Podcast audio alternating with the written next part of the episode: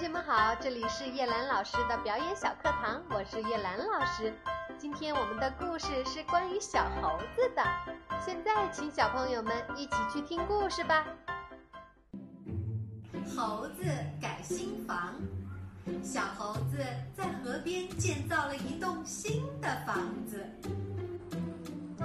建造的新房很漂亮。不过新房的屋脊太低了，不够挺拔，招高一些就更好了。你说的不错。小猴觉得小熊的话有道理，就急忙爬到屋顶上，用砖块把屋梁加高了许多。你建造的新房很不错，不过新房的门太小了，不够宽敞，改大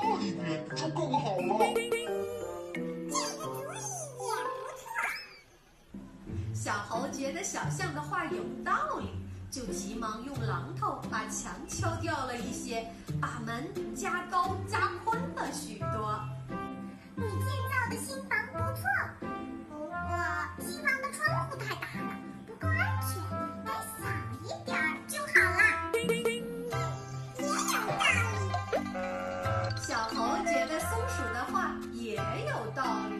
就急忙把窗框去了一大半。把窗户改小了，就这样，小猴把新房改了又改，直到改得面目全非。老猴看了看小猴的房子，说：“原来好好的新房，怎么改成了这个不伦不类的样子？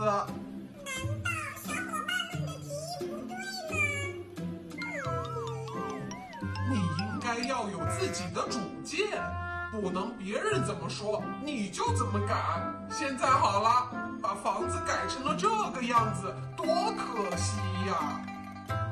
好了，小朋友们请注意，我们要学会独立，可不能像小猴子那样没有主见哦。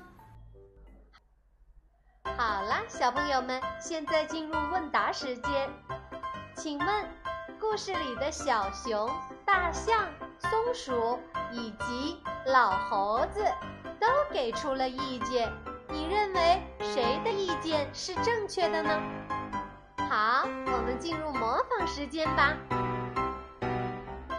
请小朋友们选择今天故事里的小动物：大象、小熊、松鼠、猴子来进行表演，请模仿小动物走路的样子。好了，今天我们就是这样，小朋友们再见。